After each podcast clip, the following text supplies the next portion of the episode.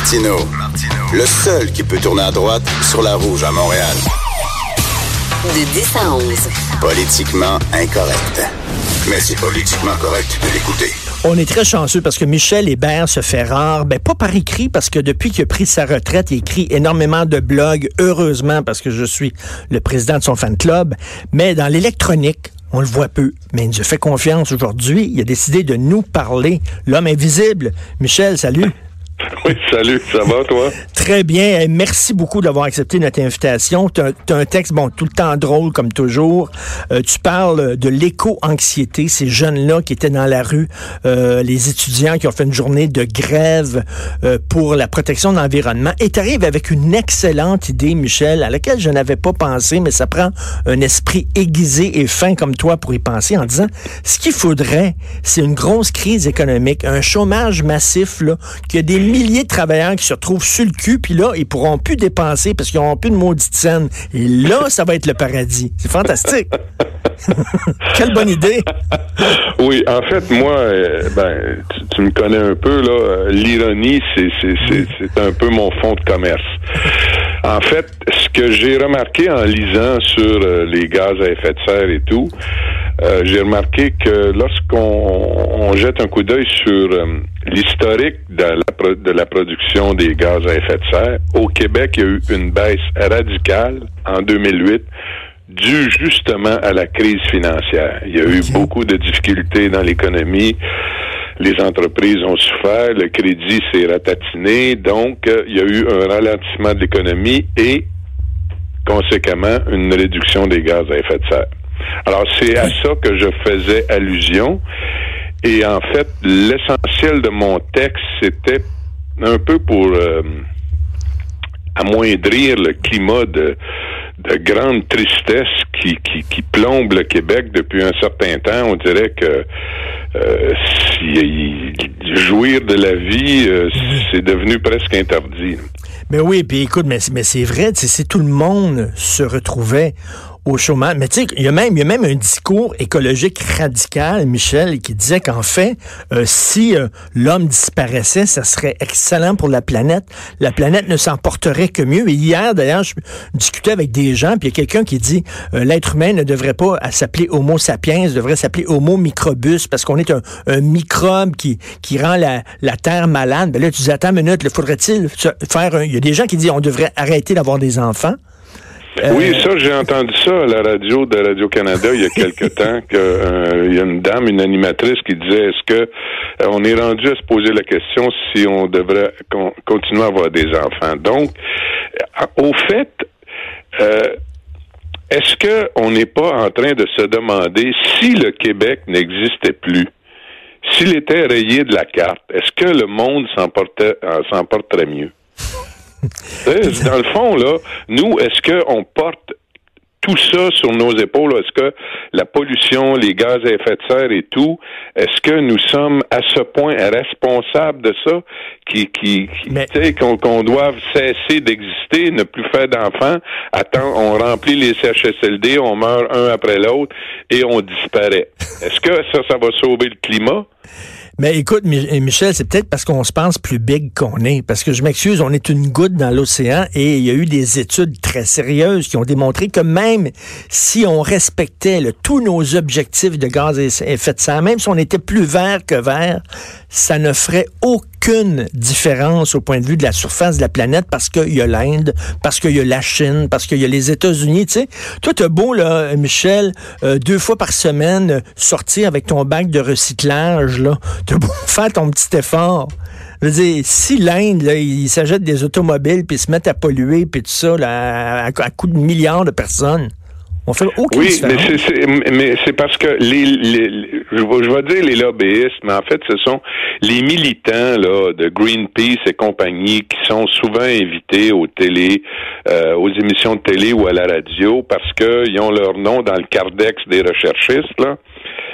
Euh, eux, ils, ont le beau jeu parce que personne ne, dit, ne leur dit, mais oui, mais écoutez, euh, vous trouvez pas qu'on en fait déjà pas mal? Je vais te donner un exemple, OK? Un exemple parce que on blâme eux-mêmes, euh, ceux, dont je te parle, blâment souvent le transport automobile, ok, pour être la cause de tous les maux euh, On parle du Québec, là, on parle Oui, pas oui, de ce qui se passe en Chine.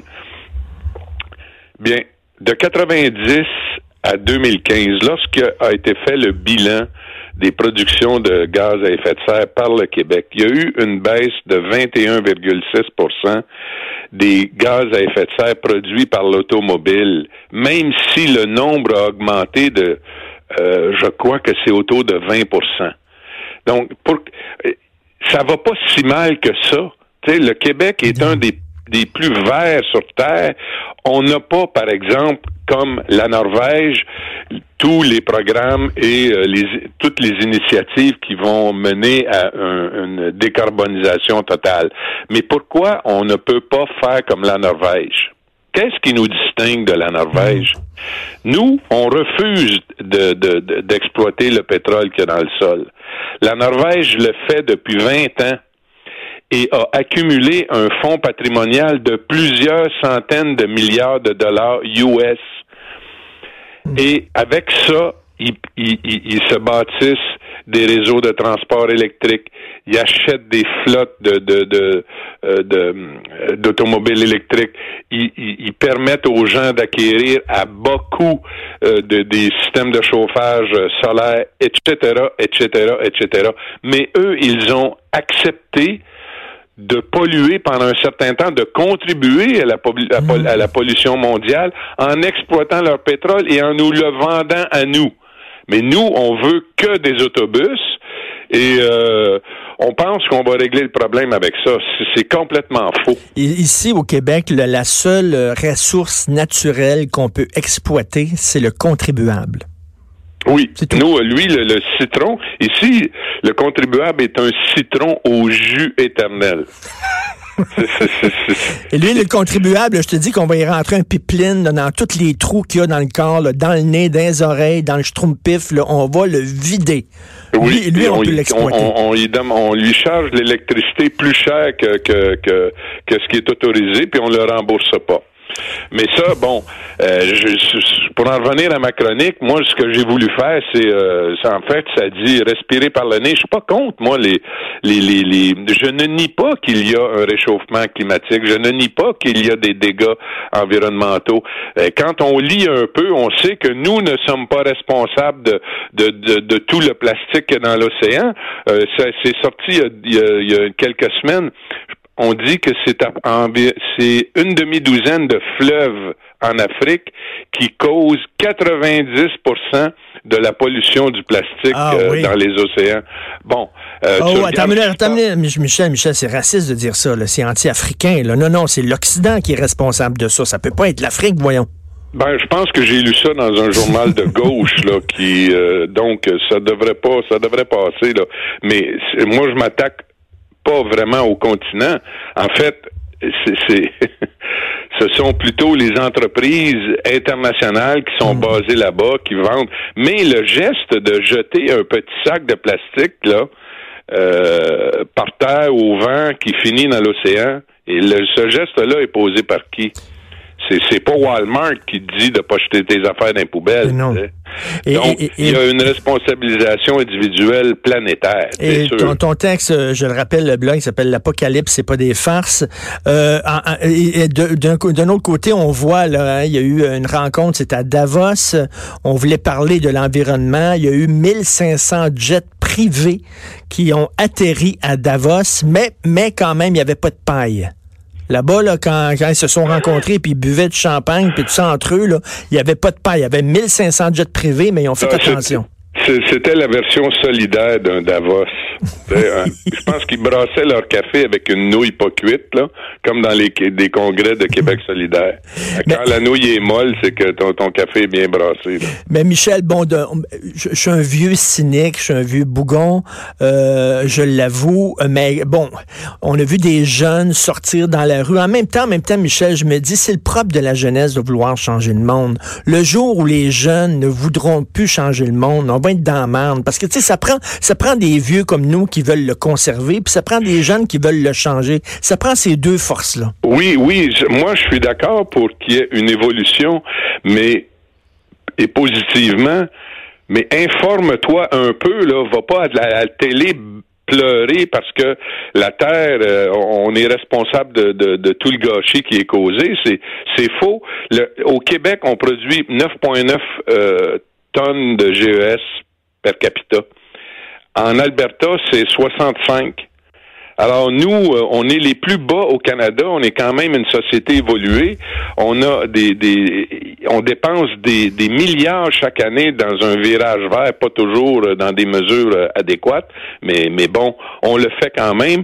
L'essence est taxée comme par nulle part ailleurs en Amérique on est la société la plus égalitaire, la plus sécuritaire et et on, continue à se flageller mm. sur la place publique en disant c'est de notre faute si les ours polaires ont, n'ont plus de banquise. En fait, je me demande s'ils devaient, si les jeunes là allait manifester devant l'ambassade de Chine, devant l'ambassade de Russie, devant l'ambassade du Brésil, devant l'ambassade d'Afrique du Sud. Là, peut-être qu'il y aurait un impact politique un peu plus grand que de sortir de l'UQAM, tourner à Berry, monter, revenir sur Saint-Denis, redescendre en bas, puis aller prendre une, blanche au, à l'île Noire, tu sais. Mais écoute, on dirait qu'on est, c'est peut-être notre passé judéo-chrétien, on est responsable de tous les maux de la planète. Là, moi, j'ai entendu ce week-end qu'on est même responsable au Québec euh, de la tragédie qui a frappé la Nouvelle-Zélande. On dirait qu'on se sent responsable de, de tout ce qui se passe de mal à travers le monde. J'ai entendu un imam qui disait qu'on exportait la haine. Tu sais, c'est comme si on était vraiment le berceau de la haine islamophobe au Québec. Il faut se calmer. Oui, mais j'ai, oui, j'ai vu une ex-candidate de Québec solidaire dans Ville-Mont-Royal euh, euh, dire qu'elle a écrit ça sur les médias sociaux, le fait que euh, elle a fait une allusion à la loi euh, que le Québec euh, soupèse mm. depuis des années sur la laïcité, que c'était ça qui était en fait l'attentat de, de Nouvelle-Zélande était une conséquence de ça. C'est irresponsable, complètement irresponsable, mais c'est le jeu de ces lobbies islamistes qui ont qui, qui, qui, qui, prétendent à la liberté d'expression pour dire des, des balivernes. C'est mon opinion. Et je lisais concernant le, le, le, le, climat, on va se terminer là-dessus, mais je sais pas si vous l'avez vu à Radio-Canada, mais il y a une jeune fille qu'on a interviewée, elle était hystérique, elle pleurait là, en disant la, la planète, putain, comme si ça allait se passer la semaine prochaine, l'apocalypse. Je la regardais et j'étais déchiré entre le côté que je trouvais ça un peu ridicule, mais en même temps, pauvre fille qui se fait remplir comme ça, puis qu'on lui dit, c'est la fin du monde bientôt. Honnêtement, là, il y a des jours où je me demande où va Radio-Canada. Oui. Parce que c'est. Écoute, j'ai vu euh, toujours sur les médias sociaux un journaliste de la salle des nouvelles euh, commenter la, manifestation. Wow, bravo, blabla. Tu sais, un instant, là, va chercher ta pancarte puis enlève ton logo de ben ton avatar parce que ça marche plus, là. ils peuvent bien faire des annonces sans parti pris parce que dans la population, c'est le, contraire que les gens commencent à penser. Le jupon multiculturaliste et le jupon écologiste à tout craint, là, on le voit dépasser de plus en plus largement. Et je me demande si, c'est pas euh, une conséquence euh, des nominations euh, plus ou moins colorées qui ont été faites à Radio-Canada au cours des dernières années.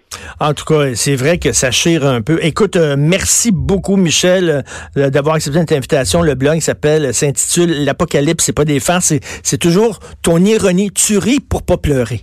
Ben, exactement. C'est ça qui ça évite la dépression. merci Michel, merci mille fois. salut. Vous écoutez politiquement incorrect.